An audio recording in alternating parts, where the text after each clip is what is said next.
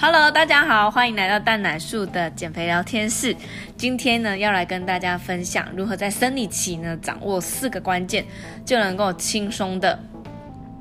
达到你想要的体态管理的目标。那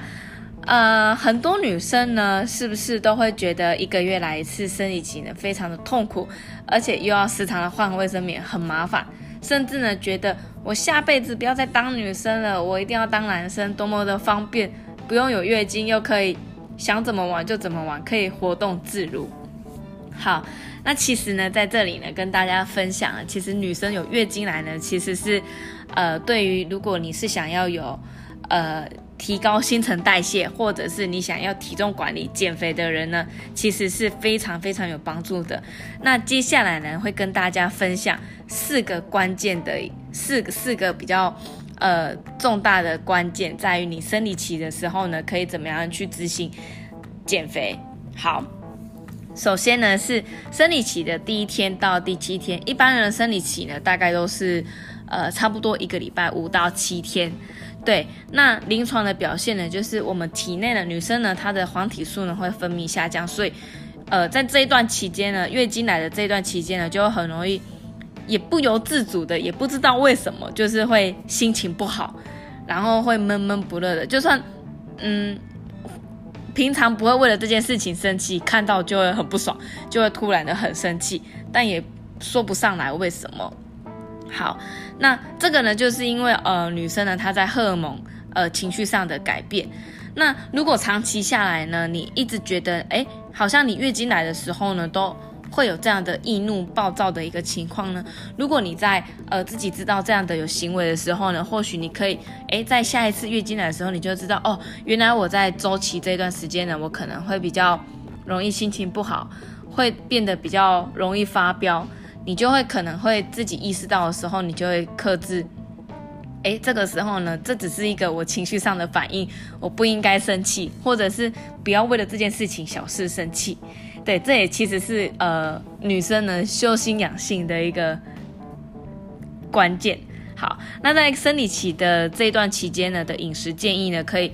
呃因为生理痛会有一些很多造成我们很多不适的一个症状，所以呢可以多摄取富含铁质的一个食物，以及呢容易吸收的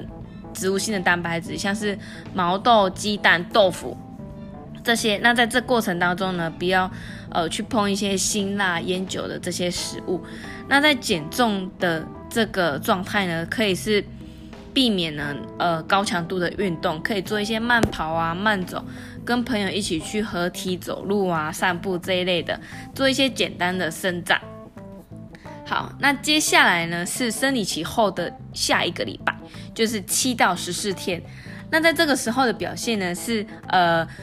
可以非常开心的，因为终于可以摆脱卫生棉了，就是不会再有这种重重的一个感觉。那这个时候呢，雌激素呢会分泌比较旺盛，所以你的新陈代谢其实是会提升的。所以呢，在这个时候呢，你的饮食上呢可以去多补充水分，帮助你身体上的循环，还有补充蛋白质跟铁质、钙质。因为你在上一次上一个礼拜的经期来的时候，已经流失大量的血分跟铁质，所以在这个时候呢，把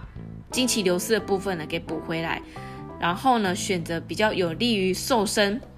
减脂、好消化的食物，像是地瓜、花椰菜、蛋、豆腐跟鸡胸肉等这些食物。那在这个时候的一个减重关键呢，是呃，这一个礼拜呢，可以说是一个超级的黄金减重期。对，你可以做一些重，加入一些重训，或者是一些跑步啊、游泳。可以穿插，比如说一三五可以做 H I A T，二四六可以做一些肌耐力、无氧训练、重训这些。如果你平常呢是已经有在运动的人呢，你就可以呃把频率呢调高。那如果你是平常没有运动习惯的人呢，你可以加入一些跑步或游泳，一些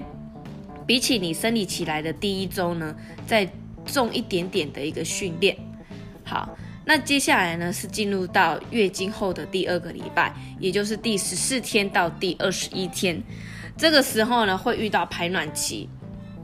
雌激素呢会下降，心情呢也会受到影响。那当然呢，这个情况的一个心情起伏呢，其实是因人而异的。对，那因为呢，像我本身呢，我自己本身是觉得，哦，我可能又要受到我的荷尔蒙情绪影响，所以在这这一个期间呢，我如果觉得没什么事情的，我就会克制住，顺便修养我自己的身心灵。对，所以我就会知道，哦，这个时间是什么样的状况，所以我要怎么样去排解，怎么样去看待这件事情的发生。那在饮食上呢，可以去增加铁质跟蛋白质，像是黑木耳、黑芝麻这一些等等补充铁质的东西，也可以呢，顺便呢为你下一个月的一个生理周期呢做一个准备。好，那在减重上的关键呢，就是你依然呢能够去持续做于你上个礼拜的这些重量的这些训练量，或者是一些肌耐力的训练，都可以帮助你消耗。呃，过多的热量的摄取啊，跟燃脂。好，接下来呢是最后了，最后一个礼拜了，也就是第二十一天到第二十八天。那这个时候呢，也就是我们下一次月经的前一周嘛。所以有些人呢，他会有经前症候群，像是有一些人他就是会呃开始脾气暴躁，长痘痘啊，然后胸部会有点胀胀痛痛的，以及呢身体会水肿。虽然没有没有嗯。明明就不是变胖，但是看起来就好像胖胖水水的这样子，然后也会有一点便秘的一个状况。那其实呢，在这一段时间呢，你的饮食呢，应该是要多去补充水分，不要因为觉得水肿，然后就不喝水。那其实呢，你不喝水的话，其实你的身体呢看起来会更水肿，因为水肿呢是因为身体的一个离子。滞留在身体里面，所以你必须去多补充水分，让你的呃代谢呢提高，去排除这些离子。所以呢，你在这个时间呢，持续的呢都要去补充水分，然后避免重油重咸，然后辛辣的这些食物。那在这个时候呢，有时候会有些人呢，他的症状是会呃暴突然的暴饮暴食，对，就不知道为什么。但这个当然也很难说说，呃，如果。要求你们克制的话，可能也是克不克制不了，因为像我本身有时候也是会克制不了这种想要暴饮暴食的状态。那当然有时候我会选择对了食物来来填补我的暴食。对，那有些人他如果无法去选择食物的话，他选择吃一些炸物，比如说薯薯条或是零食。那在这个时候呢，对于减重呢就是没有帮助的，所以。你必须得克制自己，尽量避免宵夜，还有过多的零食、蛋糕，然后多补充纤维质的东西、蛋白质的东西，让自己呢能够饱足感。再加上配合多喝水，这样你如果觉得很饱的时候呢，你就不会再去多吃一些不必要让你过多添加热量的一个食物。所以呢，在这个时候的一个减重关键呢，是在于你必须去放松你的心情。可以跟你的家人、朋友、另外一半到河边走走，然后去舒展一下身心灵。可以做一些瑜伽，或者是呃做一些比较简单的一个运动。对，那以上呢这几个关键，这四周呢都是关于生理期呢方面呢女生比较重要的一个关键。那今天的这个频道呢，是在语音的，就是 Podcast 以及 Spotify 这个部分。